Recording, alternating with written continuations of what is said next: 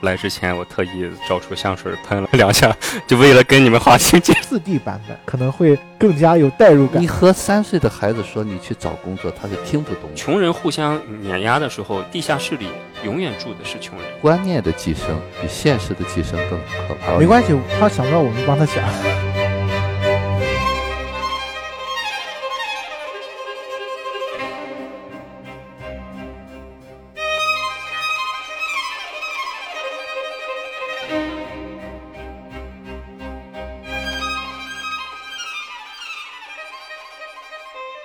迷影圆桌派，大家好，我是夕阳，我是雨果，大家好，我是 Michael。今天我们想和听友们分享一部韩国电影，名字叫做《寄生虫》。那么这部影片呢，也是拿到了今年法国戛纳电影节的金棕榈大奖。那拍摄这部影片的导演呢是奉俊昊，熟悉韩国电影的观众一定会对这个名字不陌生啊。他其实是韩影中兴的代表人物。代表作有《杀人回忆》《汉江怪物》等等啊，他的每部作品都是让人印象非常深刻的啊。那这部《寄生虫》在拿奖之后，其实也是备受期待啊。前两天终于看到成片了。那么今天这期的节目呢，我们也会从自己的观察的角度来去探讨一些这个影片当中值得思考的部分。从现在开始的内容肯定会涉及到大量的剧透，呃，我觉得这个影片如果剧透的话，其实会丧失很多的观影乐趣啊。啊，如果大家还没看还想看的话，可以先去看完电影之后再来听我们的节目啊。关于这部电影，看过的观众都知道里面大概的一个故事啊，其实是关于一个底层的家庭如何寄生在一个富人家庭的故事。导演想展示给观众的。里面就是会有一些比较赤裸裸的关于不同阶级之间的一些冲突的故事。那因为大家都看了这个影片了嘛，就这个电影当中有没有给你印象比较深刻的一些情节？这个电影啊，戏剧冲突是蛮强的。编导呢，很巧妙的把这个故事完整的讲下来，是有很大的冲击力的。我记得有个穷人家那个父亲最后说，是一切都没法计划。好像是这么说的这句话啊，其实这个也是我觉得这个电影相对高级一点的一个点吧。蛮好有吗？我觉得宋俊浩这个片子可能做的比较好的地方，就是他一贯的商业化和艺术片之间的这种平衡融合，让我看到有其实有很多在摄影上一些镜头感上。就导演刻意的去做对比的一些镜头，比如说穷人一家和富人一家都在自己的客厅里面向外看的场景，其实机位都是差不多的。然后还有富人的夫妻躺在沙发上，跟穷人夫妻躺在沙发上。还有宋俊浩在这个片子也是里面也是构建两个空间，一个上一个下。其实这种互相对比是在整个片子里面贯穿全片的。在一个非常下面的地方，他不断的从下面往上爬，然后富人始终在。上面高高在上，让我感到非常好的一场戏就是大雨那场戏，一家人非常狼狈的从富人家里面一路跑下来，一路下楼梯。大雨磅礴，然后把他们之前啊获得的那些东西，好像都洗刷干净了一样，一路下一路下，然后看到自己的 房子也被淹了。这场戏其实让我印象非常深，就卸掉了一切的伪装，对对对，卸掉一切伪装。然后再加上这两天这不也刮台风嘛，所以你看到网上那些在台风中心地区受灾的那些人，可能拍一些视频，你再看完这个片子，就会觉得非常非常的心酸。其实有些台词写的也特别戳心。其实我印象最深的就是那句台词，就挤地铁的人的味道是相同的。不自觉的闻了一下自己的味道。对对对对，真的啊！当时我就不由自主的想起了，是吧？每天早晨去挤地铁的我，是吧？不由自主的像男主一样拿手揪起自己衣领子，闻了闻味道。所以今天来之前，我特意找出香水喷了两下，就为了跟你们划清界限。啊，我觉得 Michael 刚才说了一个特别关键的点啊，就是这个片子里面其实他用了很多镜像的手法来做叙事，包括它里面一些镜头的设计、剪辑的点，包括他从这个人物的设定上，这两家人其实就是一一对应的，一对父母，一双儿女，包括他们的职业，还有他们的喜好。我印象很深的是两个母亲的对比，这边富人家的母亲感觉像是一个什么也不会的人。有一个情节是他在拿锅煮那个抹布，然后一边煮一边打电话，就是询问用人公司那边接电话是穷人家的妹妹嘛，转过头来，穷人家的母亲特别游刃有余的切了两盘感觉特别美味的水果，走在富人的家庭里面。那个时候他已经成为了富人家庭的这个佣人了。其实这里面有好多的这样的情节，就像刚才美好说的，包括从阶梯上上下，他都有这样的镜像叙事的意味在。这其实也是表达了他整个这个影片在去塑造两个阶级的这种差异。刚才 Michael 说这个香水的界限，界限在这个影片里面也是无处不在的。电影当中角色也曾经说出过这样的台词来，就特别是富人家的男主角，也是在片子里面多次强调这个界限的问题。他有一句台词就是夸赞穷人家的男人，就是说他懂得界限，几次想要突破界限的时候又收回去了。对，所以这种把控非常好，所以看得出来，这些富人对于这种界限是非常在意的。嗯，其实我觉得他的镜像的叙事方法啊，从某种程度上会让你有这么一种感觉，就是这两家人没有太大的差别，甚至某些角度上，穷人家庭好像比富人家庭更优秀一点，让你的感觉是造成他们的生活状态的不同的原因，好像只是因为阶级。待会儿我们可以。深入去探讨一下这个问题啊，就这个阶级到底是怎么影响他们家的，或者说是否是因为社会的原因造成了这种阶级的差异而造成了他们的命运的不同啊，这个是我们一会儿可以聊一聊的。另外，我觉得这里面印象比较深刻的是几个意象，刚才 Michael 也提到了，一个是气味。如果说以后有机会上映的话啊，大家可以去看一下 4D 版本。为什么去看 4D 版本呢？因为这个影片从开头，它其实就是在塑造气味。开画的第一个场景就是穷人家庭的那扇窗户，然后在窗户的边上呢挂着一串湿袜子，那个湿袜子就是有气味的。后面的剧情里面还出现过什么呢？出现过随地大小便的路人，还有杀虫剂飘进家里面，这些都是有气味的。所以这个意象啊，实际上是贯穿在整个影片当中的，无处不在的。导演用这种手法，时刻在提醒你，气味是非常重要的，他们生活当中的一个东西。这也是区分他们身份重要的一个意象。我说，所以我为什么说这个片子，如果有机会的话，可以去看一下四 D 的版本啊。我说的是那种能够把气味还原的四 D 的版本啊，可能会更加有代入感。啊你是在给影院提难题？你如果这个穷人的味道，它究竟是一种什么样的味道？这个当然是开玩笑啊！我只是想说，这个影片在这方面做了一些探索，包括他用这样的意象来做戏嘛，包括他几个戏剧的冲突也是用气味来展现的。另外一个意象也是贯穿始终的，就是有一块石头啊，这个石头是呃男主，也就是穷人家这个大儿子的朋友。送给他的，然后这个石头呢送来的时候，他说是给他们家带来好运的一块石头。果不其然，没过多久，他们家就堂而皇之的四个人都进入了富人家庭，有了工作，收入还是比较不错的工作，等于是这个石头给他带来了好运了嘛。这个石头在最后的时候啊，他们家不是发大水了嘛，然后这个男主大儿子他们一家人就只能睡在体育场。这个石头是他唯一从被淹了家里面拿出来的东西，抢救出来的东西。然后他一直抱这个石头，睡觉也抱着它。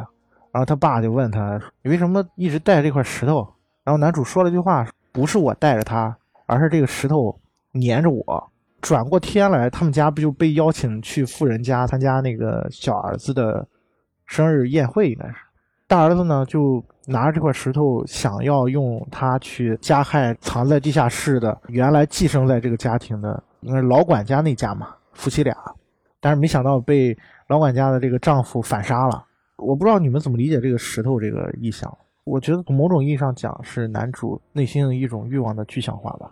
嗯，说到欲望具象化哈，我想到一个词，就是执着。执着的时候，我们那股劲儿就像一个石头一样坚硬。这份执着呢，就是说我们这种固化的观念，这也是我们很多人命运最终的一个根本的东西。其实命运都是我们自己来写就的，这也是我们为什么穷人是穷人，富人是富人啊。那个固化的东西，我看到那个石头的时候，我就看到就是他那个执着的东西有多坚硬，紧紧地压在他胸口。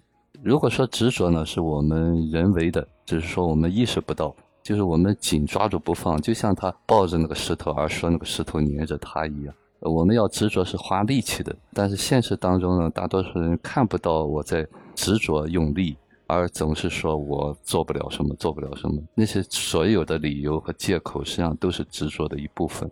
电影它用这个东西来给我们一个警示吧：我们到底是被什么压着？他还有一个细节，他回到他地下室里面捡石头的时候，那个石头是飘上来的。那块石头其实也不是一块什么多么真的石头，他朋友送给他的并不是多值钱的东西，但是他依然抓着那个东西不放啊。哎，不过说到这，他在地下室捞起这个石头啊，当时跟他父亲一块儿回去的嘛，他是捞起那块石头了，他父亲也拿走了一样东西。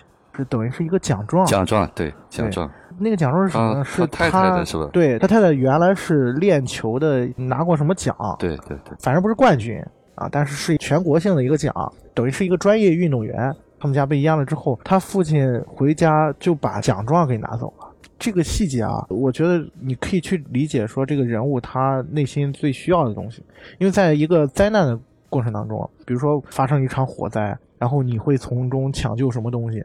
那一刻，那个东西是应该是你最需要的东西。对，是你最在乎的东西，就是你最缺少的。对我是不是可以这样去理解？他父亲最看重的是那个荣誉，或者说他的那种尊严。这可能是他们家唯一能拿出手给别人看的东西，能炫耀的东西。嗯，也是一种观念的。嗯嗯，也是执着的一部分嘛。他把那个东西看得很重。说到石头，我记得这个男主他准备下地下室去。砸那个人的时候，结果那个石头先下去了，先下去了，没拿住。哎，对，就是说我们经常会被这些东西牵着走了。呃，我觉得导演可能是有这么一个意图在里面，石头最终就是把你砸到了。实际上，他那个石头先把它暴露出来了。嗯，呃，他也被这个东西所牵绊住，无法逃脱的那种感觉。当然，最后导演用了比较有设计感的一个剧情，他自己把那块石头放到了一个河流里面。从影片的一个主题上来讲，它可能也是一个对阶级的执念当中，或许是放下了些许吧。嗯，包括在发生了这样一连串的悲剧之后，起码它有一丝丝改变了。那接下来可以再聊一聊电影里面，其实也有一些挺有意思的台词，我觉得。穷人家啊，有一段对话嘛，富人一家要给他小儿子庆生，然后出门了嘛，然后穷人一家呢，好像把这个地方当成了自己的家了一样，一边喝酒一边聊天。父亲啊，就是宋康昊演的这个父亲，就说：“哎，你看他们家女主人多善良，我们家现在能有这样的改变，善良也让我们来了。说你看人家又有钱又善良，多好呀。”然后这个时候他的妻子啊，就回了他一句：“不是这样，他是因为有钱才善良。”啊，如果我也有钱的话，我也可以这么善良。不知道你们怎么理解“有钱才能善良”这个话啊？其实“善良”这个词儿，我记得我们以前节目还聊过这个话题啊。到底什么才是善良？其实这也是一个点。穷人或者是是弱者吧，总是在给自己找借口，就是说这个善良不是我不能做，是因为我没有条件做。我们好像之前在节目当中也。提到过，其实善良呢是来自于我们人的一种本性的东西，而是对生命的珍视的一个最基本的一个属性吧。但是呢，当我们看不到自己有这些财富、有这些生命力的时候，我们就会变得吝啬，因为我内在是匮乏的嘛。他们就会把这变成一种物质的东西，就觉得如果我有钱了，我也会给你啊，我就是善良了。其实那是对善良的一种误解吧，只能算是一个施舍吧。不能算是善良，真正的善良是，哪怕你没有钱，你做一个善举也是善良。但是呢，现实当中，可能大多数人会对这个善良有一些误解，啊，就觉得哎呀，慷慨一点就是善良，其实不是。如果你有十个亿，你捐出一个亿了，和你有一万块钱，你拿出九千九来是不一样的。呃，内在你看对自己能不能拿出去这种勇气和力量，但是很多人他就觉得。是因为我没有钱，所以我没法。其实不是的，正因为你没有力量，所以你就没有钱。你没有钱，你也就变得不善良。当你真的有力量、善良的时候，你可能那个钱就有了。对，是导演其实通过这个句台词表明一个观点，就是说，其实就所有人都有劣根性，所有的人都是一样的。没有什么区别，没有说什么分什么穷人富人，其实人都是一样的，人身上都有很多劣根性，只不过是富人他有能力去掩盖身上的气味，掩盖他内心的阴暗面，能用金钱来让自己过得更加光鲜亮丽，而穷人呢，穷人可能没有这个能力。看这个片子，其实想起非常多就穷富差距的这种片子，其实像之前看《大佛普拉斯》，里面也是表明同样的意思，就是落土八分命嘛，对吧？就富人的生活就是彩色的，穷人呢握住饭碗就已经用光所有力气了。这个我突然也想到一句话啊，叫。穷生奸计，富长良心。呃，我经常说，善良是一种选择，是一种力量的选择。如果你没有那种力量，你有的再多，你也表现不出来根本的善良。善良是一种人的本性，对生命的一种尊重。现实当中，我们可能更多的是伪善吧，就是为了证明自己是善良的。就像麦克刚才说的，其实他只是有一个条件去分配，表现的好像是善良一样，是标榜自己的一个机会。导演在片子里面塑造这个富人，其实这个富人也没有做错任何事情，对吧？这富人他并没有像其他影片一样去为富不仁。对对对，为富不仁的那种富人。其实这个富人也不是什么富二代，也是一个企业家嘛。对，我看他好像对，等于是互联网科技公司。对对对，科技公司的老板。所以说他的财富也并不是通过一些不好的手段获得的。所以说，奉俊昊在这部片子里面还是给富人留足了面子。但是他抨击的反而把穷人的嘴脸其实刻画的入木三分，他似乎是想告诉我们，穷人之所以是穷人，也肯定是有他们可恨之处，对吧？可怜之人必有可恨之处，所以他似乎想表达的是这一点。包括结尾，你看穷人家孩子那番独白，呃，让我明白这个穷人家的孩子他是认可认可富人变富的原因的。他非常认可，通过努力，我要怎么样才能跨入到富人阶级呢？我怎么样才能达到阶层的跨越？就是向前看，无论我做什么，我就是要有钱。有了钱之后，我才能买那套大房子。所以导演在片子里面其实也是一以贯之。这么好看的房子，其实第一个主人就是一个设计师嘛，他很有钱。第二个主人也是互联网公司的这么一个老板，也很有钱，对吧？他们搬走之后进来的那个白人的德国那一家，对吧？也是有钱人。所以说。穷人无论你在下面怎么打，这个房子依然是富人的。这种阶级你是没有办法去跨越的，不是你想跨越就跨越的。所以说，其实影片结尾其实还是挺悲观的。你看这个孩子憧憬了半天，然后镜头从上到下，先拍那个窗，然后拍到袜子，拍到这个孩子依然坐在地下室里，依然还是闻着袜子的臭味，依然还是袜子在头顶上，在地下室里面坐着，憧憬着我有一天要赚到钱。之后去买那套大房子，因为我父亲生活在那个地下室里面，所以这是特别让我感到心寒的。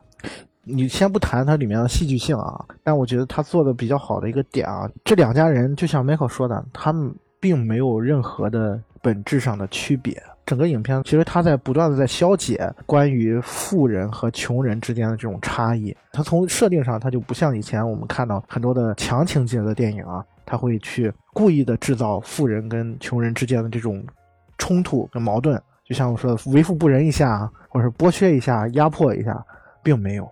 你从头到尾你会发现，其实这个富人家庭表现的也都是正常生活的一个家庭。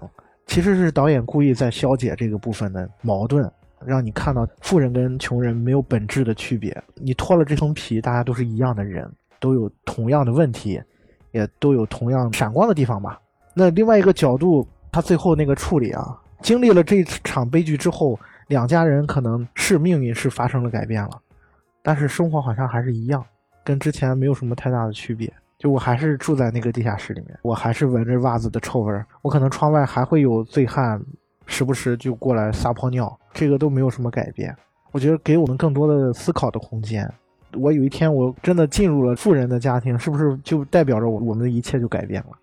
刚才你们在谈的这个时候，我想到了这件事情啊，一个是有钱就能善良啊，我有钱也会善良，可能这也是代表很多人普世人的一种观念。可能大多数人是会这样觉得啊，就觉得我可能有钱了，我也会做慈善，我也会就像他们一样啊，就是一个很善良的人。另外就说，当我有钱了以后，我才能去住上这样的大房子啊。刚才麦克说的一个很悲观的一个东西，这个东西真的是我们现实当中很多人会这样看的。这毕竟是一个现实的问题。对，就是你那个钱不是可以马上就有的，而且呢，你有了，最有钱的人永远是一个。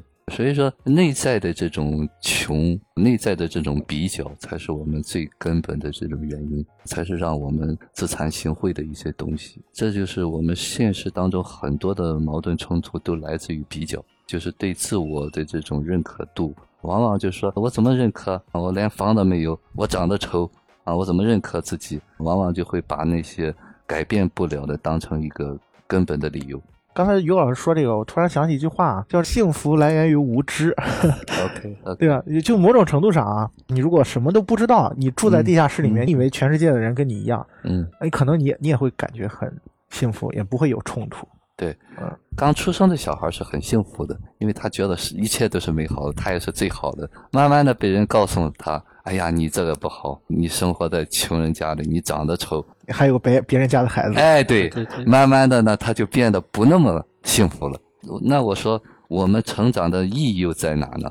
那么成长的意义就在于，当我看清了这一切的时候，你仍然可以选择回去当一个很干净的小孩，这是一种能力。但是只怕是我们已经被社会污染了，已经没有那份真的纯净了。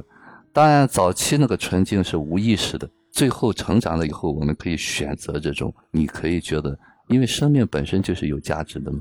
你如果和别人比的话，你永远是那个不够好的人。对，永远会有比你更好的人。对对对，也就是你到底是做精神富足的那个人，还是物质富足的那个人？OK。对，就像我刚才说的那个意思，你是可以选择富人的生活，或者是穷人的生活。那是否真的是在本质上有改变？对对吧？你就算是富人的生活，其实这里面也有体现。富人也在想啊，还是美国人的生活好啊，对吧？对，他可能有这个大房子，他觉得还有一个比他住的还大的，他依然没有那种幸福感。只是说穷人觉得，哎呦，我到那个时候我就会有幸福感。但是，一旦你住到那个房子里面，你依然感受不到幸福，这才是最大的悲。对，是，其实很多人都有这种状态。对。这时候你说：“哎呀，我将来有一个电脑，我就会很开心。”当你有一个电脑的时候，你就不觉得这个电脑有多开心了。嗯，我现在回想起来，电影当中第一次展现那块石头的时候，他那个朋友，然后跟他说：“这是他爷爷给他送过来的。”然后说他们家摆了一屋子的那个石头。我就在想这个事情啊，可能对一个穷人来说，他需要那块石头，但是当他真正有能力成为富人，或者说有能力可以买一屋子石头的时候，你发现那一屋子石头也满足不了他了，可能会是这样的一种感觉。是，那个石头是我们赋予它的意义。嗯，我觉得这个影片啊，除了好看，它有强情节之外啊，最后能留给大家一些反思的东西吧。嗯，是否真的是你处在一个比你觉得现在更好的环境，你就能有所改变，还是说你的改变并不来源于环境？嗯。其实说到这一点呢，我也是很感谢夕阳啊，他能把这个电影来做这么一个节目的选题。我相信，可能很多观众来说呢，他不会想到这个层面，包括看完这个电影，可能纯当成一个娱乐电影。所以说，我也觉得我们做这期节目，我想是会给大家有一个不同的视角。哦，原来生活还有一些不同的层面，我觉得这才是意义所在。电影可能你在不同时期，在不同的年龄段不同的心境看到的东西都是不一样的。我们也可以做这份努力吧，给大家一个视角和窗口。那我们可以结合影片的几个重要的设定啊，来再去看看它背后值得去探讨的一些有价值的地方。首先，关于这个影片的核心啊，它叫寄生虫嘛。那寄生这个词，自然就是整个影片贯穿始终的。我们可以看一看啊，这个影片到底谁才是寄生者，或者说这里面存在着哪一些寄生的关系啊？最明显的就是穷人一家跟富人家庭。嗯，呃，可能更直白的寄生是那个地下室那个，就是他是纯寄生。另外一个对，等于是穷人家庭。对，因为他是真的什么也不干，就是像长在那个树上的，你不但靠他家吃那些东西，从某种意义上讲，这是最浅层面的一个寄生。嗯，或者说他是跟宿主是共生关系。哎，对他完全是寄生在他家里面的嘛，是他家，而且不知道有这么一个人。对，而且他的那种性格的表现也很有意思。嗯，他对男主人表现的特别的崇拜，不断的在重复一个英文单词叫 respect。嗯。就是每次富人家庭男主人回家，然后他就用魔术密码敲那个灯，就每次都尊敬，对，表达他的尊敬。他有一个小本本嘛，本子上记了很多表达尊敬的话。就像于果老师说，他可能是一个最初级的，或者说是代表了一种共生关系的寄生模式。对，而且他认可了他的寄生关系。对他跟男主这一家的爸爸。啊，有过这么一段对话，男主爸爸就说：“你这四年你都待在这里面，然后你就没想过就是要出去吗，或者怎么样？啊，或者说你对未来有什么计划？”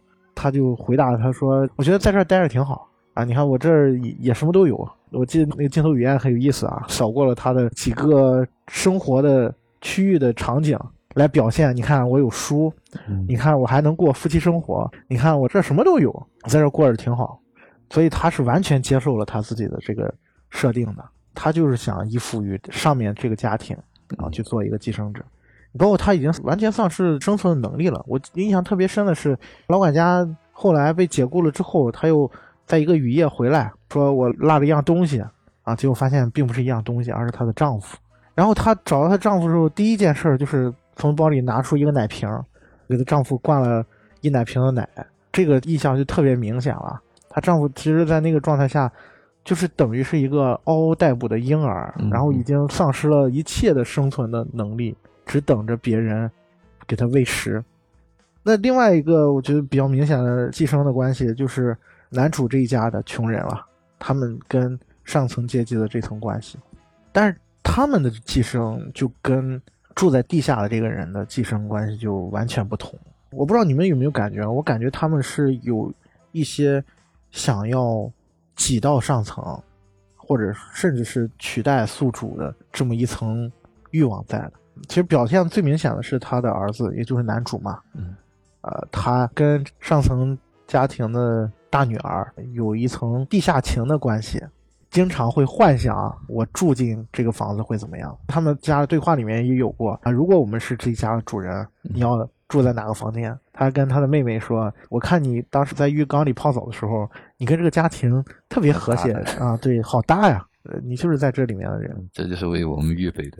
对，这些台词包括这些剧情，也是不断的在暗示他们家其实是有这层欲望在，不仅仅只是简单的寄生，想要跻身这个阶层。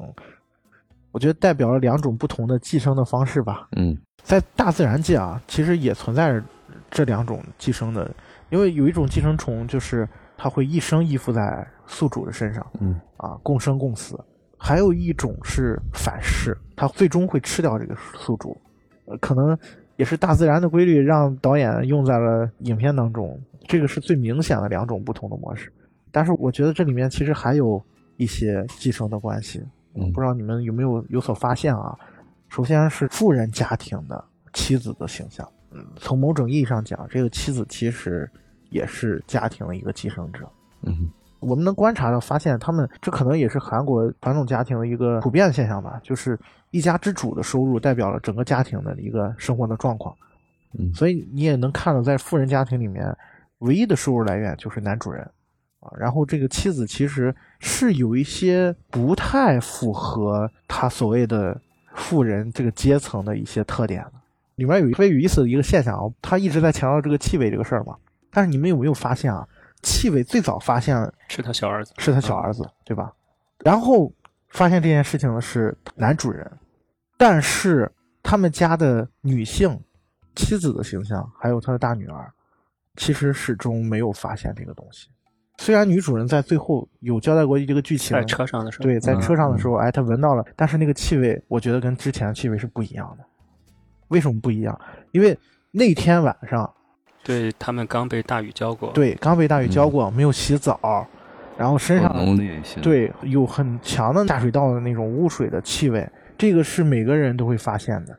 这个并不是在片子当中非常重要的那个意象，就是所谓的阶级的味道。嗯，我觉得不是，所以那个时候女主人闻到了，但是之前女主人是没有发觉的。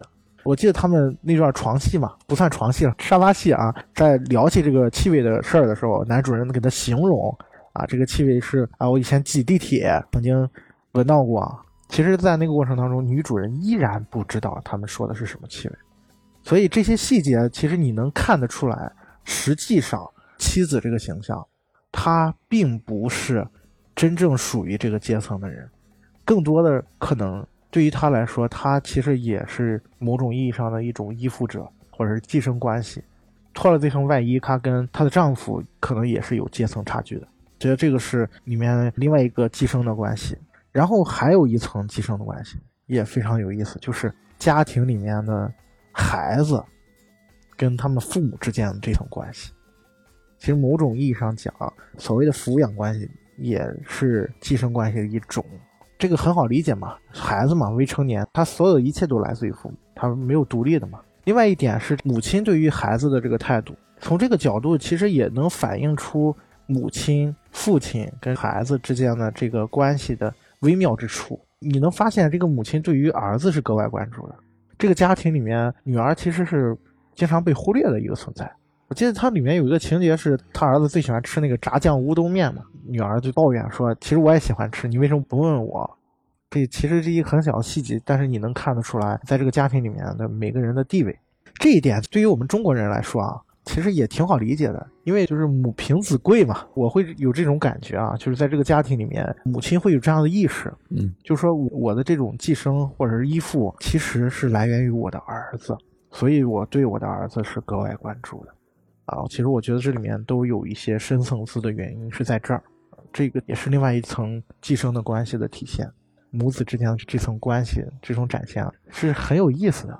嗯，这个寄生关系呢，就像一个依恋关系或者共生关系一样。其实我们刚才在讨论的过程当中也提到这个东西，母凭子贵，实际上说什么意思呢？这个母亲也是自我没有价值感的。他是靠这个儿子，就是外在的东西，就像那些穷人，他讲我有钱了，我才能善良，一个道理，就是他一直没有认可他作为一个独立个体是有一个独立存在的价值的。所以说，这种人呢，他可能就会忽略掉自己的能力，或者是他通过增加对自己生活的期许来降低自己能力的判断。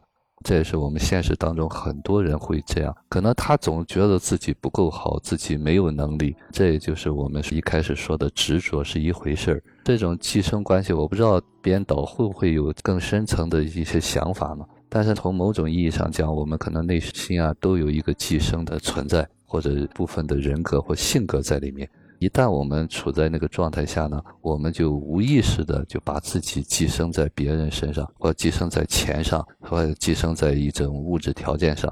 更广度的讲的话，我们人生啊，都是某一个阶段处在一个寄生的关系里面。如果说我们想真正获得自由，那寄生就意味着同生共死，就像那个住在地下室一样。其实他没有考虑过，如果这个富人家死了或者败落了怎么办？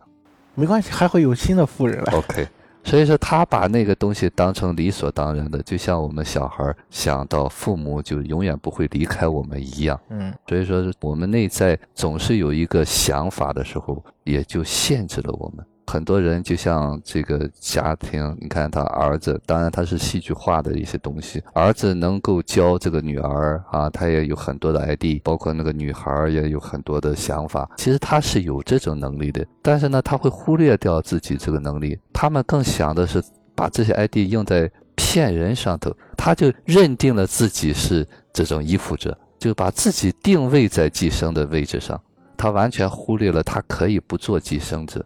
这就是我们最可怕的地方，就是他完全意识不到自己是一个寄生者，他觉得他出生就是为了寄生的，就是要依附别人的，所以这种人永远是被碾压和被抛弃的人，啊，因为他没有个独立性啊，一旦有什么风吹草动的话，他们就是受害者，那个大鱼就会把他冲走。就是说，我们那个观念的寄生比现实的寄生更可怕。包括那个石头啊，包括这些东西，说这个妈妈是寄生一样的道理。嗯，就是很多这种家庭主妇，她并没有意识到她可以照顾家，就像你刚才说，她那个做饭都不会做，对，哎，嗯做饭不会做是什么东西？其实她有多难，但是她就要把自己变成那种这样我也不会，她不会去用心去做。这个不用心去做呢，可能我们无意识当中呢，就把自己降到的那个位置上。我无意识当中蹲下了。当你蹲下的时候呢，你就这么高，你就觉得你就能做这个东西。其实你在蹲下这一刻你是意识不到的，其实你完全可以站直了，你可以做一些事情。但是我们就自动的那种惯性的东西，自己先蹲下了，然后才看到哦，自己什么也干不了。这个就是我们所谓的成长意义所在。一旦我告诉你，你可以站直了，哦，你站直了，你发现你有好多的能力，你可以做得更好。所以现实当中，往往我们很多人都在无意识当中蹲下了，都在无意识当中选择了做这个寄生虫。如果说编导真的能想到这个，这个电影应该是很高级的一个电影。嗯没关系，他想不到我们帮他想。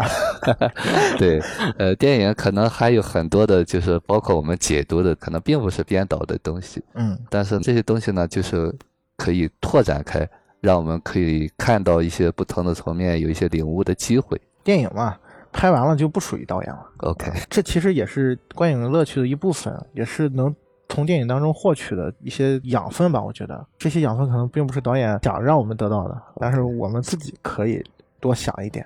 包括这里面还有一层寄生，就是这些狗，就富人家庭有三只宠物狗嘛，三只宠物狗对于家庭来说不也是寄生的关系吗？其实导演安排了一些细节，包括让穷人的家庭无意当中吃狗粮，这样刻意的安排，其实也在暗示观众这一些寄生的关系。穷人可能过得还不如不如狗。啊，对，当然，我觉得就像于果老师说的，如果你想当一只狗的话，没有人能拦得住你。对对，这才是最重要。他自己把自己定位在那个地方，他可能蹲的位置比狗还低。说到这个寄生啊，我觉得这里面有一个特别有意思的事情啊，那当然这也是整个电影的戏剧的冲突的点啊，就是两个寄生家庭吧之间的互殴啊，互相伤害啊。这个也是蛮有趣的一个事儿啊！我看网上很多评价啊，就说这个穷人为什么穷啊，就是因为喜欢窝里斗，互相争夺呃寄生的位置，被依附的这个位置。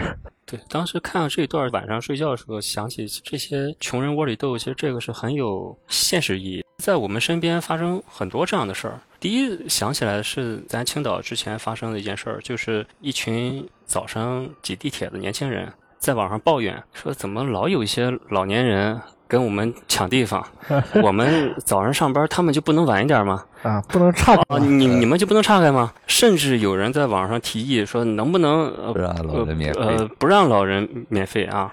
其实这不就是窝里斗吗？那么咱们分析这件事情，就是当一个群体的权益受到侵害的时候，受到威胁的时候，他选择方式并不是说你应该怎么样，你给我更多权益，而是去取消掉另外一个群体的权益，对吧？就那个群体，那个老年人群体跟你其实是一样的，你们的阶级是一样的，你们都是早上挤地铁的。那老年人早上起来也没什么事儿，对吧？他们为什么要去挤地铁？不就是地铁不花钱吗？我可以坐到那边去玩一玩，或者是买菜逛一个早市，然后再免费再坐回来。嗯对吧？那么，当你的利益损害的时候，你解决的方式是取消掉另外一个群体跟你一样群体的利益，对吧？这种事例其实，在我们现实生活中，其实比比特皆是。呃特别多，是特别多。你包括最近闹得风火火的，就是香港反送中的这些事儿，这一帮人在香港闹的。那这些阶级的人，他们造成这种情况，可能很多人都会分析说，是因为香港房价太高啦。让年轻人没有未来啊，他们非常绝望，所以他们才会长久以来相信宣泄，嗯，对对对，相信一些人的煽动，才会跑到路上来闹。那么他们闹的结果是什么呢？他们闹的结果有把房子变得更大吗？有把那些把香港的房价炒得那么高，捞了一笔钱跑路的那些富商吗？并没有呀。他损害的是跟他们一样的人。对那些在地铁站接受采访人说，嗯那你们这样闹，我半天的工资就没有了，对不对？我觉得其实像这种事情是非常有现实意义的。在这个片子里面，当弱者发现了另外一个比他还弱、还穷的人之后，他的反应是什么呢？要把他踩下去。对对吧？我要把你踩下去，我踩着你才能爬得更高，互相碾压，反而是没有说啊、我要做出什么改变，那穷人互相碾压的时候，地下室里永远住的是穷人，在那个别墅隐藏的黑暗的角落、黑暗的跑蟑螂的地方，永远是穷人。上面的富人换了一家又一家，你的身份并没有改变。麦克说的非常好。现实当中呢，我们总是先把自己认定在那个位置上，嗯然后呢，在这里面窝里斗。其实窝里斗还有一个重要的原因，就是发泄情绪。嗯这个发泄情绪呢，说到成长的角度上，就是对父母的不满。他觉得你应该分配公平一点，你对他好了，你比方你对老年人好了啊，老年人没有价值的，我比他更有价值，所以你给他补贴是不对的啊，你应该照顾到我们这些人。其实呢，他一直把自己定位在一个我要听你安排的一个角度，只是说你给他多了，我生气。他要表达这个东西，他并没有说我可以创造，我可以去改变什么东西。对你按理说应该是一起问说你多加几几趟车呀，对，是不是啊？早高峰你能不能多加几趟车，让我们年轻人能坐上，让老年人也能坐上，嗯。对吧？但是他并没有这么做，他选择的是说啊，你们老年人能不能不要坐？啊，让我们坐，你换一个时间再坐，对，或者是你不能坐啊，其实包括香港这些人，真正他要想办法的啊，如果有能力去想办法，他也不会出来做这些事情。这就典型的骂大街。嗯这骂大街、怨妇、愤青都是一个道理，就是他要有一个情绪出口。对他并没有想实实在在去做一些事情，他也没有能力去做，他只是在那个位置上，他只能喊喊、哭哭、骂骂、叫叫。这一哭二闹三上吊。哎，对对对，就是这样，因为他就拿出他所有的杀手锏了。嗯他只能干这种事情。如果说从某种意义上讲去安抚这部分人的话，是要看到就是在那个阶层里面，这些人他是有情绪的。嗯当然，你和他讲道理是讲不通的，就像我们在做个案一样。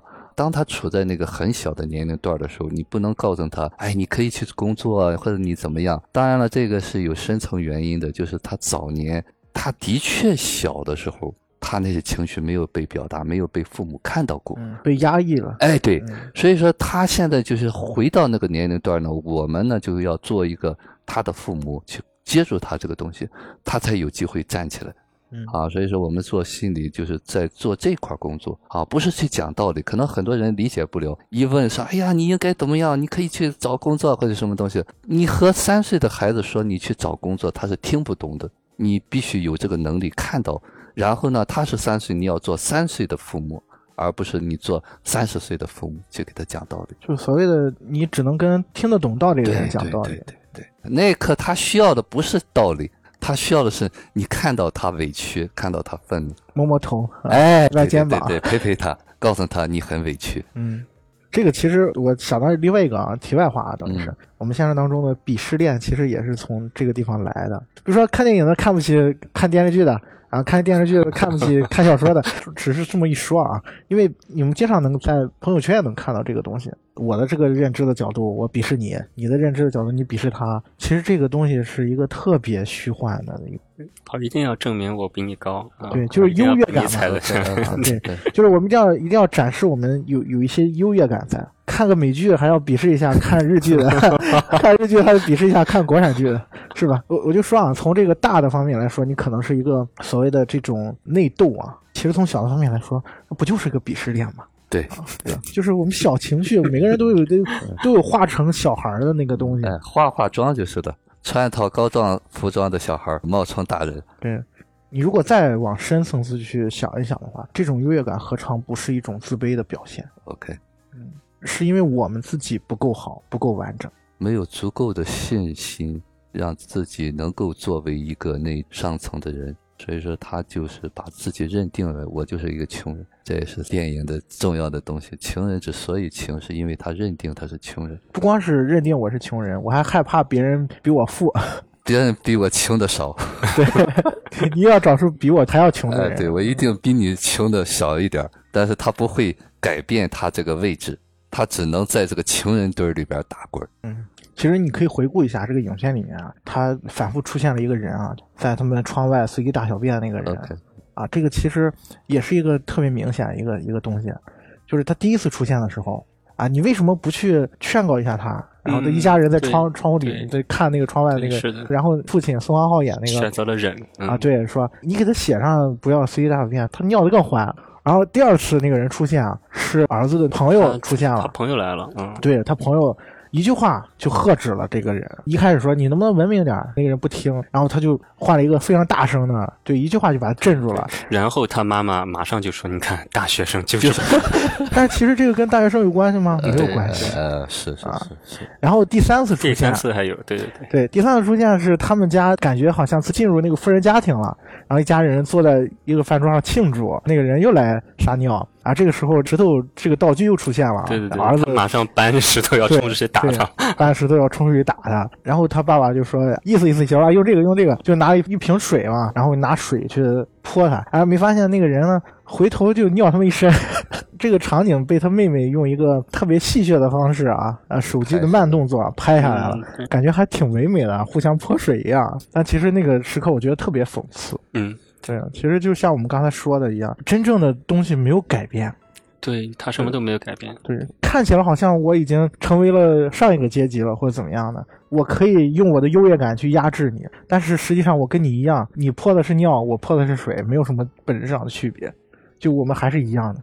对，我觉得就是你骨子里面你的认知没有改变，嗯，所以你没有办法去说是改变这件事情啊，解决随地大小便的问题。对，你依然是坐在窗户看着那个窗外，在你门口给你撒尿。那个人换成一条狗，可能你也不会去赶驱赶他。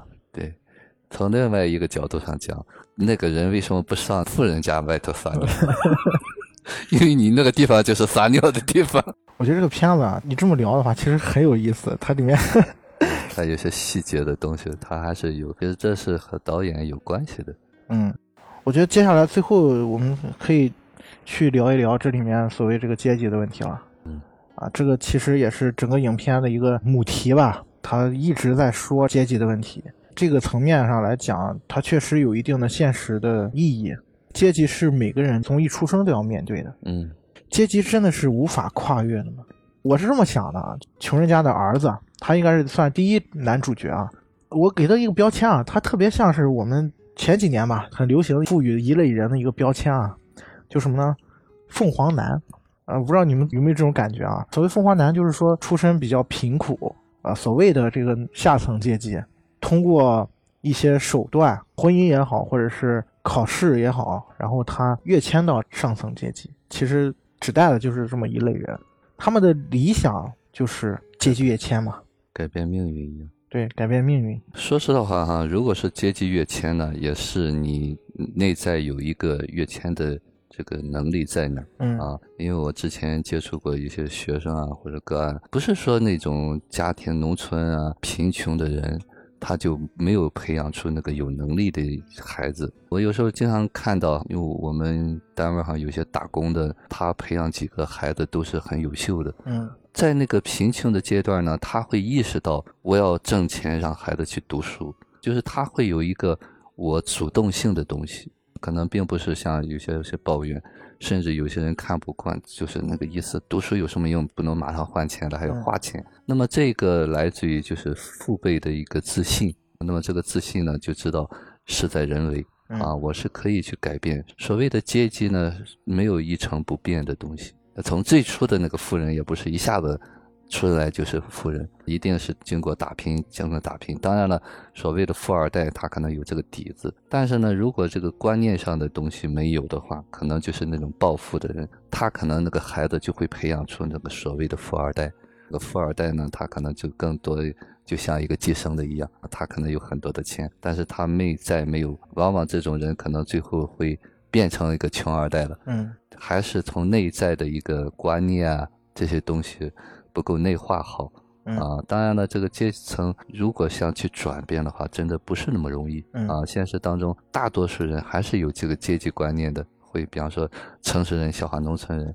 哎，让大城市笑话小城市，就像你说的鄙鄙视视链哎，嗯一个道理。嗯哎，其实这些东西说白了，还是一个内在的成熟度。嗯啊，还是人格的一个完整性啊。如果你有了这些东西呢，那都不是条件，真的不是阶层注定的。还有说到凤凰男，其实现实当中也有，经常会有这种东西。就比方说，他经过各种打拼，终于的脱离了穷的那种阶层，但是内在还是穷的那个根深蒂哎根深蒂固的东西在那儿，所以是小农意识就出来了。对，啊，我记得我妈经常说，说能做大家奴不做小家女。小家子就是她是一个少女，就是个宝贝女儿，她也是在那个小格局里面。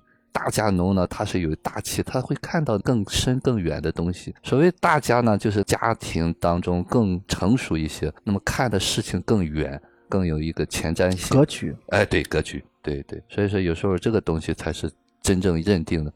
当然了，因为我们一出生的时候没法选择嘛，嗯，可能你出生在格局小的这个家庭不是你的错，但是你一直抱住这个，哎呦，我就是这样家庭当中，甚至仇视父母。那就是你的问题了。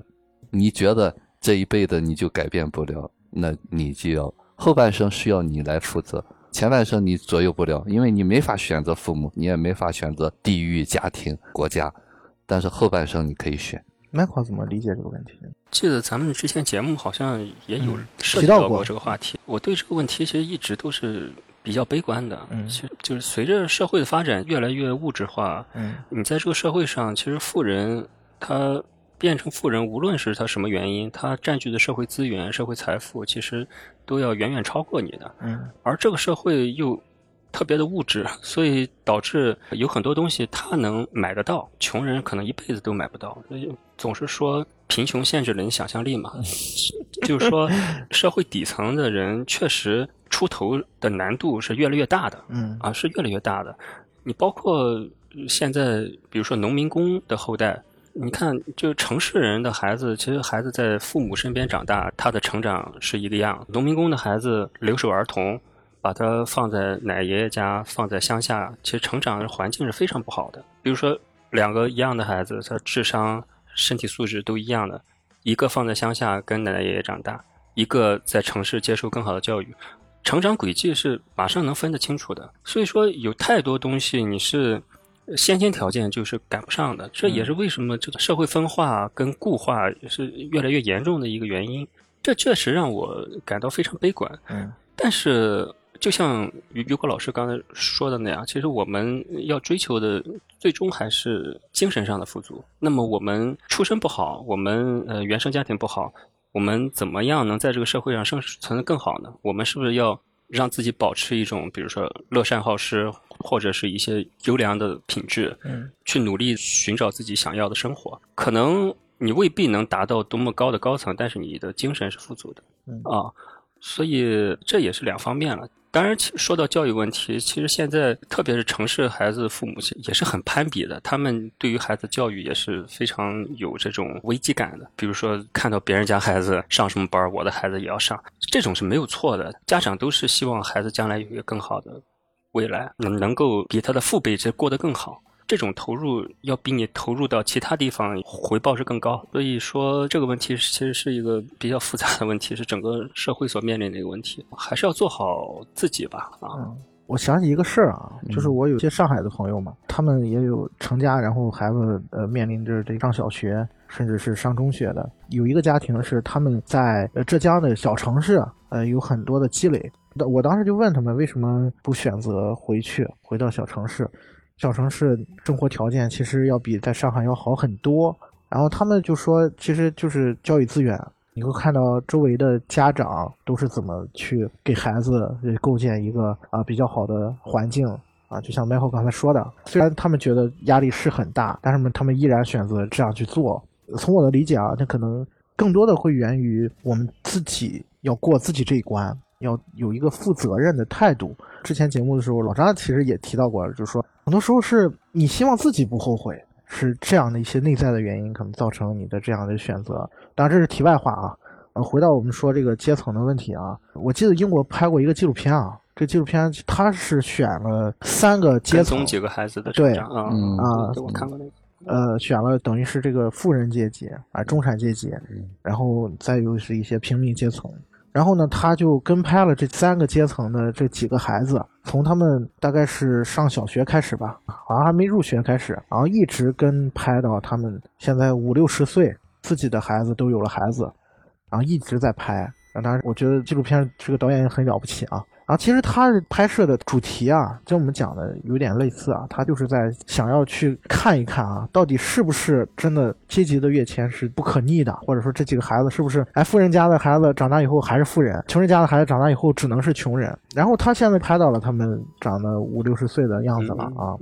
其实你从大的概率上来讲啊，确实是这样，是啊，是一个很让你觉得挺悲观的一个结果。对啊，你会发现，富人家庭的孩子依然很富足。对对啊，然后他们也接受了很好的教育，现在有很好的事业，包括他们的孩子也依然在重复他们的步骤。然后你去反观穷人的孩子，他们可能还生了一大堆的孩子，然后这些孩子大部分依然没有受到很好的教育。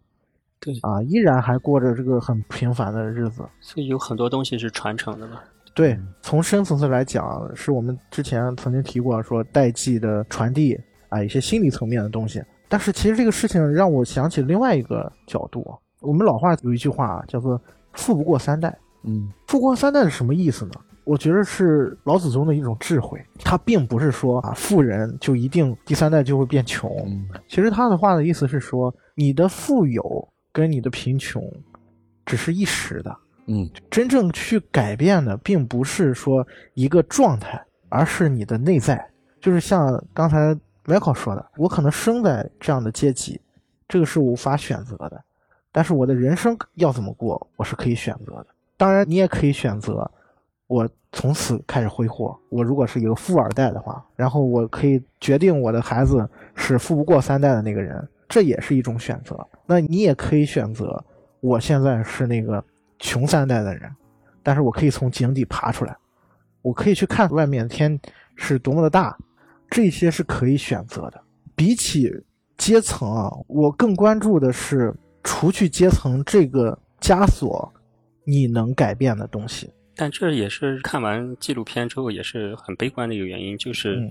一旦你的底层源代码已经留在你身上的时候，你可能永远跳不出这个圈儿。你在一些关键节点上做出的选择，可能就是永远受这个的影响。意识不到你身上带着的这个东西，你是看不到的，你看不到、摸不到的。对，我觉得这也是我之所以想做这一期主题啊，并不是因为这个影片它有多火，大家其实可以从网上能看到很多的解读。更多的，我觉得是这个影片它背后真正值得我们去思考的东西。就是像 Michael 刚才说的，其实这个地方啊，只是需要一个契机。这个契机是什么呢？是你是不是愿意选择不同的路？你是不是愿意主动去改变？对，我觉得这个是最重要的地方。就是你如果没有这个主动性，你永远会困在这里。就像这个片子里面的这些家庭一样，你永远都是在兜圈子。对，是。你你永远都跳不出你身上这个圈儿，对，所以我们经常在讲啊，说富人阶层，所谓的富人阶层啊，他的家庭会给他带来一个比较好的成长环境，嗯，啊，让他有比较好的教育背景，嗯，这些条件会让他成长为一个高智商、高情商的人，这个是阶级所带来的。但是，除去这个，是不是就没有成长的方式了呢？这个是我们需要。去思考的，我自己愿意相信，那些超越阶级，就是所有人所可以共享的东西，其实才是更重要的东西。对对，这就像这个影片本身，其实前半段、前段时我还觉得，哦，你看，只要给穷人一个机会，你看穷人就可以过得这么好，把他们的才华施展出来。导演在后半段展现出残酷的一面，就是说，穷人终究是穷人，没有改变啊，穷人。根本你给他这个机会，他也没有改变，他的思想依然是穷人，他所做的决定，他身体所所流淌的东西依然是穷人，就是真正需要改变的东西，他并没有去改。对对，刚才麦克讲的这个东西，可能代表很多听众的这种观点。刚才一直在讲富的这种观念，富的思想，呃，很多人会讲啊，唱高调可以，其实这也是非常。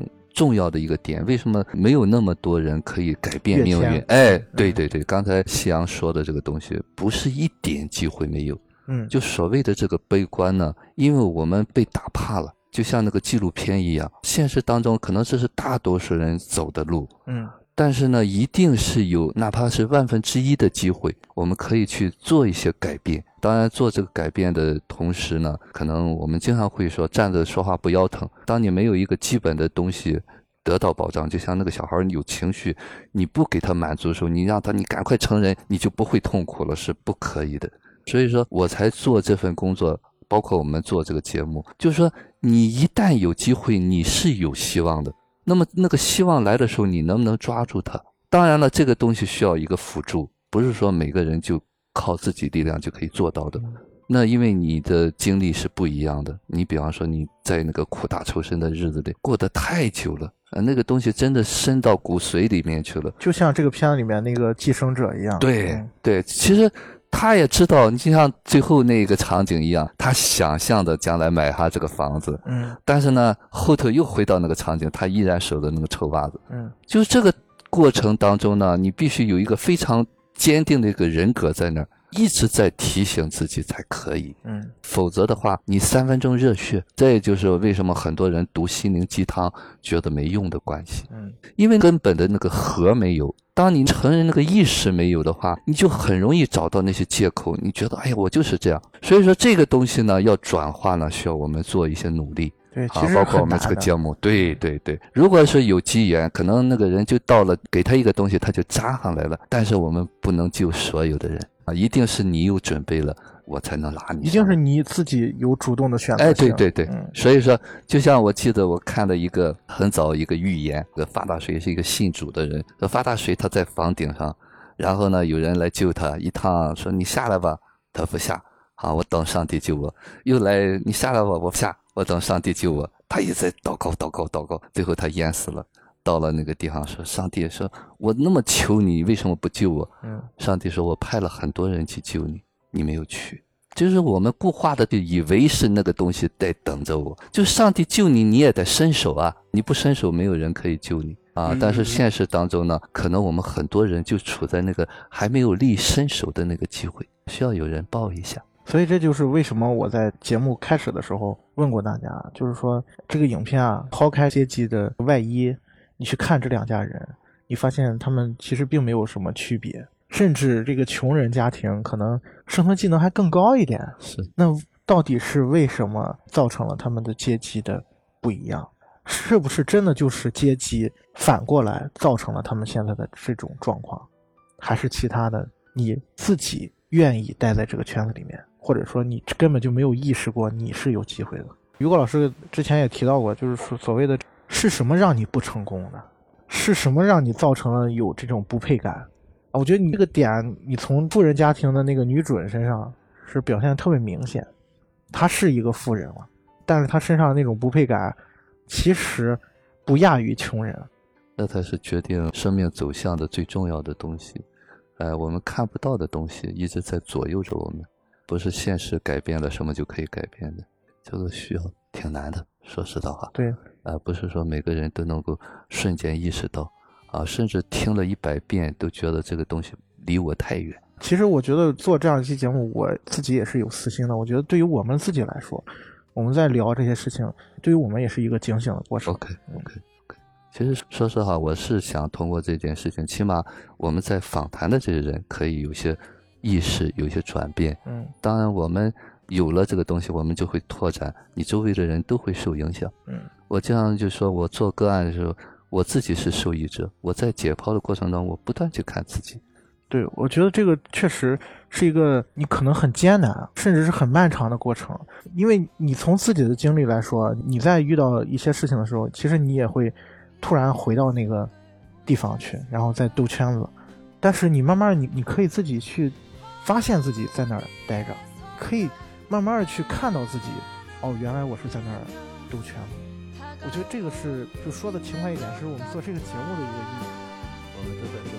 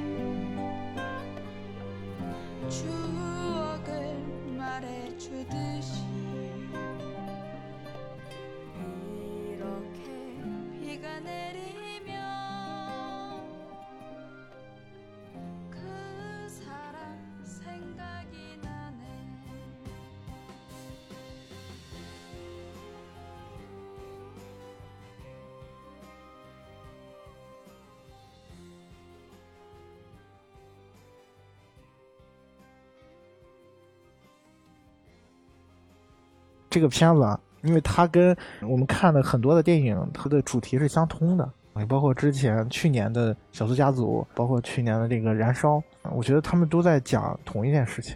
我的原则是我们做的节目坚决不打分，坚决不评价。仁者见仁，对，但是现在呢，就给大家一个机会，因为比较一下嘛，因为嗯毕竟这三部影片啊，两部是韩国电影，对吧？然后一部是日本电影，嗯然后呢，《赤日玉盒子小偷家族》又是去年拿了戛纳的同一个奖项，嗯然后今年《寄生虫》是拿了戛纳最佳影片，我们就从这三部啊啊，你们觉得来个孰高孰低吧？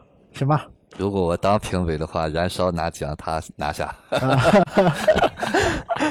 嗯，这三部影片其实我还是最喜欢《燃烧》，嗯《燃烧》比《寄生虫》的格局可能要大一些。嗯这么比，其实可能对对奉俊昊也不是特别公平太公平啊，因为三位导演的呃风格不太一样。嗯影片本身其实内容上，如果最像的话，其实还是《燃烧》跟《寄生虫》像的地方比较多。嗯但是导演是完全不一样的，因为李沧东他也是韩国教父级的，称之为国师的导演。嗯而且他自己的身份，其实他也当过韩国的文化部部长，所以说他拍出来的片子，他就是有那种知识分子展现他民族性，还有奉俊昊这部片子商业化跟艺术片可能商业化多一些，他可能会喜欢用一些黑色喜剧啊或者荒诞的方式去表达。有一些戏剧性的对对对对对，李沧东他的风格更擅长把他想表达的东西传染给你，并且当下社会人的那种焦虑、嗯那种痛苦，他都能在影片中中有所展现。其实这两部片子也不太一样。嗯李沧东其实《燃烧》的话，他对于富人他是有明显的嘲讽的。嗯嗯啊，这是跟奉俊昊这部《寄生虫》完全不一样的。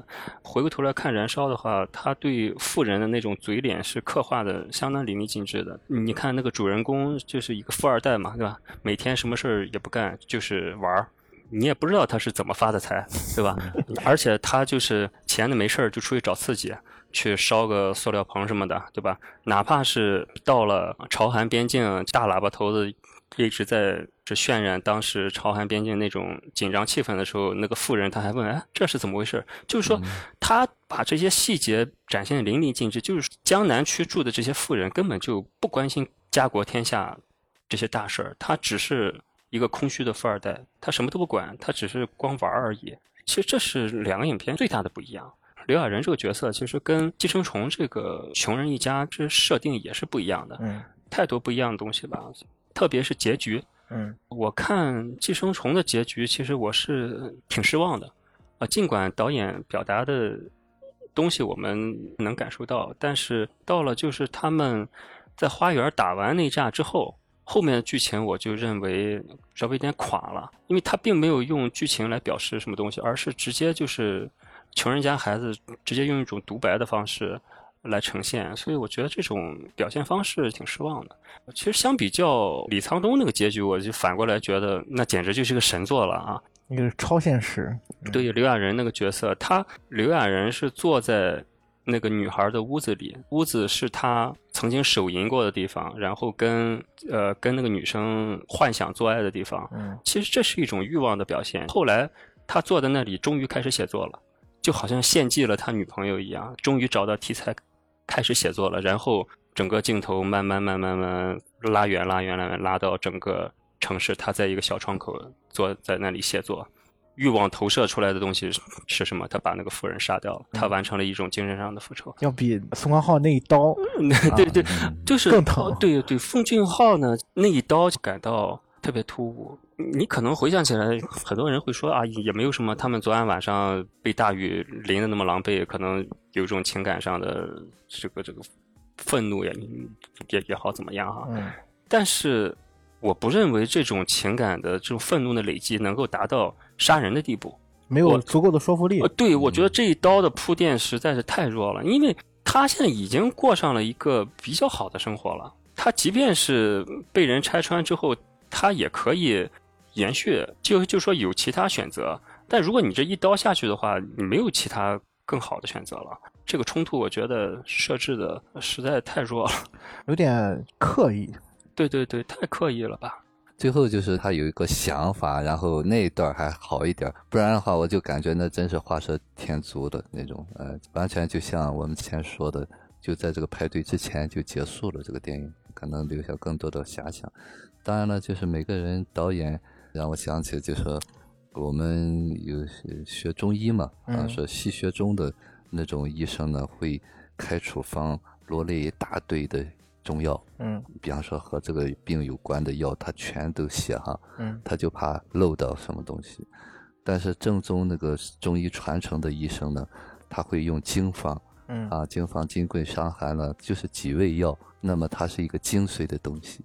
所以说这个东西一定是和它功底有关系的，不能要求你既商业化做的那么好，又把那些内涵淋漓尽致的表现出来。嗯当然，我要如果刚才他说李沧东，其实我挺喜欢李沧东的作品，当然他和呢走的这种方向是有有一些差异的。如果我来评价这三部作品啊，嗯寄生虫》是一种主观视角下的疼痛，嗯燃烧是一种客观视角下的刺痛，小偷家族可能是一种上帝视角下的阵痛，嗯嗯嗯，他们给你的感觉是完全不一样的。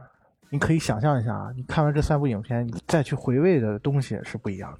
嗯燃烧和小偷家族我都看过两三遍，嗯，寄生虫我觉得就没有必要看那么多遍了。其实，寄生虫咱又看了一遍吧。这个影片啊，我确实挺佩服冯俊昊的。这个影片设计的非常精巧，对，从艺术角度上讲，它是有可取的地方。对，包括它的视听语言，就是奉俊昊他有自己的一套非常完整、非常成熟的一套体系。嗯对然后这个东西，其实在它之前的影片里面也有。然后你如果熟悉它这套东西的话，然后你带着这些这些东西你去看《寄生虫》，你会很有乐趣，那种设计感非常足的。我觉得这样的影片才是我们国内啊非常值得、迫切需要的，也非常值得学习的。这是我们现在没有办法做到的啊！我觉得这个是很重要。对于电影这个发展来说，我们现在还拍不出这样的商业片，这样完成度的商业片。对对对，这三个影片其实导演都没有刻意的说去营造一个反派出来啊。嗯对，你比如说咱们提到咱们国家拍的《我不是药神》啊，嗯也是说底层小人物，但是你还是要硬塑造出来一个反派出来。对，会有一个情绪的嗯对对出口。嗯对，你要特意设置这么一个东西出来来宣泄。嗯啊这也是为什么我觉得其实《小偷家族》跟《燃烧》还有《寄生虫》就有很多东西你可以想很久，因为导演其实没有给你一些宣泄口。你看《小偷家族》更是这样，其实《小偷家族》他连煽情都没有，看到他前面拍的那么支离破碎的这一家人拼到一起，让他们有这么多的纠葛这么多的痛苦，然后硬拼成一个家，然后又给观众营造出一种这么温情的一种场景，结果导演到最后并没有煽情，并没有说刻意的一个个给你一个大近景，然后音乐响起来再配几句台词让你哭出来。实际上没有给你这种机会，直接就给你就是把这个家庭给打碎，直接就给你看，对吧？呈现在你面前。像这种电影其实更能引人深思，往往是那种让你爽过之后，让你发泄出来之后，没有回味的地方。哎，可能就忘了啊。其实我觉得这个也是我一直以来我的一个观点，就我觉得艺术啊，最好的艺术啊，最高级的表达就是克制。对我我觉得最好的表达也是克制。你真正想有力量，不是说谁吆喝着声最大谁就厉害谁就牛逼，而是真正隐忍的东西，真正克制的东西，才是最有话语权、最有说服力的东西。我觉得这个也是你从这三部影片横向去比较的话，《寄生虫》欠缺的东西。对对对对对，是，我觉得是这样的对你现在说《小偷家族》的话，其实《赤之愈合》也是拍的非常克制，真正应该删泪的时候，他没让你删，然后到最后给你嗯放一个呃人性对抗司法体制的这么一个审判的一个过程。其实那个审判过程，其实让我是最震撼的。安藤英，对、啊那个警察去问他啊，你是你是不是以前你是杀过人，你生不了孩子，你是一个啊性工作者啊，所以你才拐了这个小孩儿。导演想给你展现的是，我一个平常人，举这个例子，就好像咱之前咱社会上出现那个张扣扣那个事儿，嗯普通人看起来就是啊，你杀了很多人嘛，对吧？杀了很多人，理所应当就应该去判死刑嘛。但是在这背后，这个人身上究竟发生了什么呢？那么这一家人究竟是怎么凑到一起的？可能不是他个人选择。所以安藤英那一段儿其实让我就特别的感触，导演目的性就很强了啊。普通人和体制怎么看你？但是这并不是事情的真相。嗯从这个戏剧技法上来说，节目开始之前，我跟于老师聊，就说这个寄生虫，我看到最后宋文浩拿刀砍向男主人，我是内心毫无波澜的。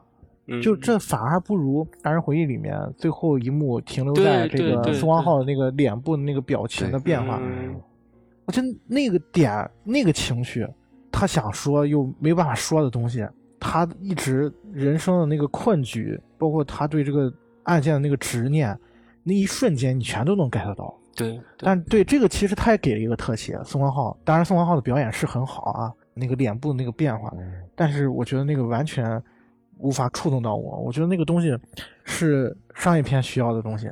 这个可能也是觉得这个影片它做的不太好的地方啊，就是他从一开始那几个人物啊就没有给我足够的说服力，底层啊，他进入上层的过程啊太快了。他就是比较荒诞的方式，啊对用比较荒诞的方呃当然我能理解他这么做啊。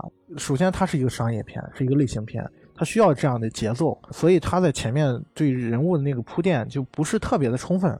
我那天跟老张一块看的，然后我我看到那个他带着他妹妹进到那个富人家里面嘛，然后他妹妹跟女主人在面试嘛，我当时就回头我跟老张说，我说我感觉就是特别违和。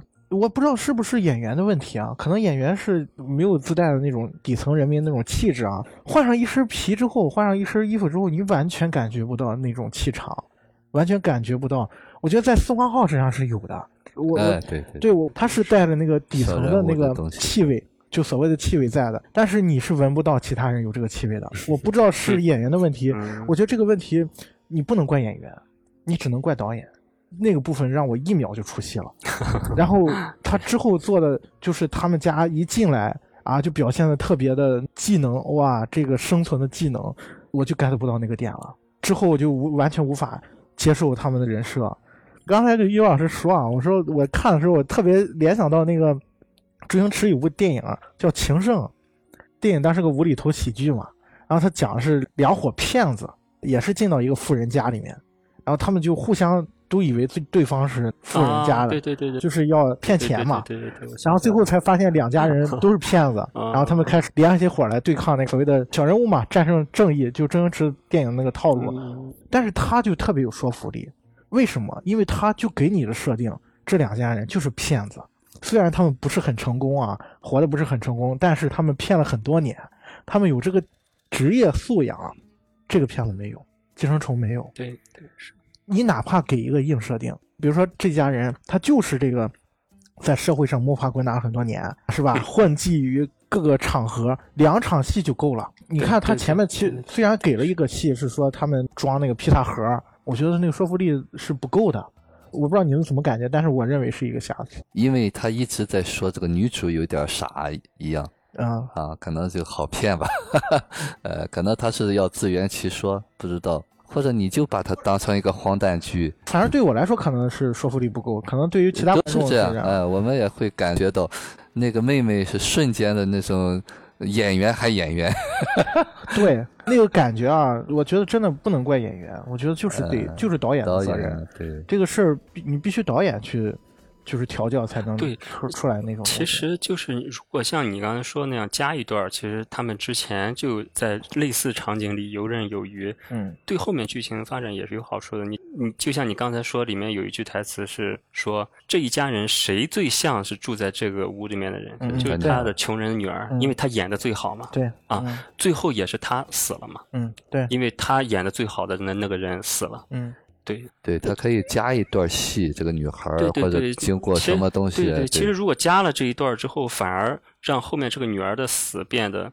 更加的合理，就是更加有一些隐隐喻了啊，嗯。就是因为装的最像的那个人就死的最惨。嗯。所以无论燃烧还是寄生虫，虽然两个影片表达的东西完全不一样，但是其实李沧东跟奉俊昊唯一的共识就是告诉韩国的年轻人，如果你想抱富人的大腿完成阶级跨越的话，那一定下场很悲惨。嗯对对，啊，我现在如果给他找补一下啊，嗯我不知道你们发没发现啊，他的这个调色很奇怪，特别艳，就是它的那个颜色啊，不是像现实主义的东西，特别有一种油画感。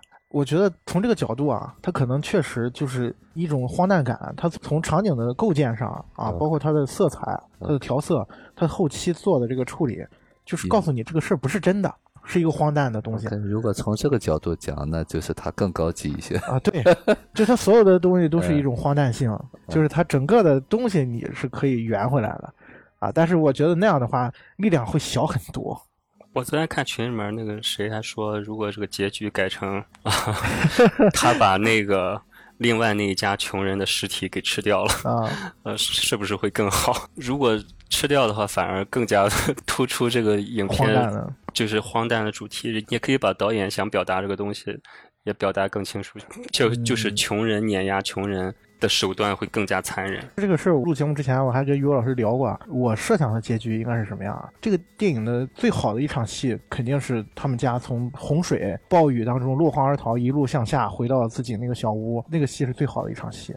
包括那里面的情绪，我是完全能 get 到的。我印象很深的一个情节是他女儿为了压住那个脏水，全身蜷缩在那个马桶上，然后从那个天花板拿出一包烟，然后，抽那个烟。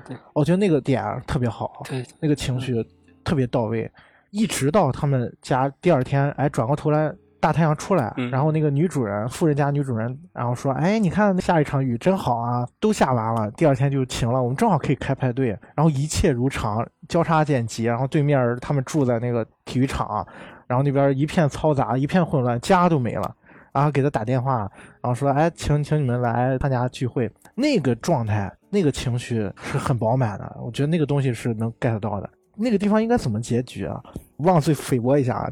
寄生者原来那个寄生者，你可以让他冲出来破坏这一切，但是我觉得宋康昊压制的不应该是男主人，而是应该让他们把冲出来那个寄生者杀死，然后他们的身份不变，他们依然可以做自己的伪装，然后一切好像没有改变嗯，一切如常，但是实际上他们的家已经没了，就是这个是前面的戏告诉我们的，但是表面上看好像还是这样。哦，我觉得在那个地方看他们成为了新的寄生者，呃那个豪宅下面地下室里新的主人。嗯对嗯，我觉得在那个地方结束。当然，这只是我的自己的感觉啊，我觉得那样会更好一点，看起来好像什么都没变。导演的意图没在这儿，对就是导演他可能是，就是说他需要那一刀，哎，对对对对。嗯，他可能那一刀还对他挺重要的，就是瞎聊嘛。对对对。날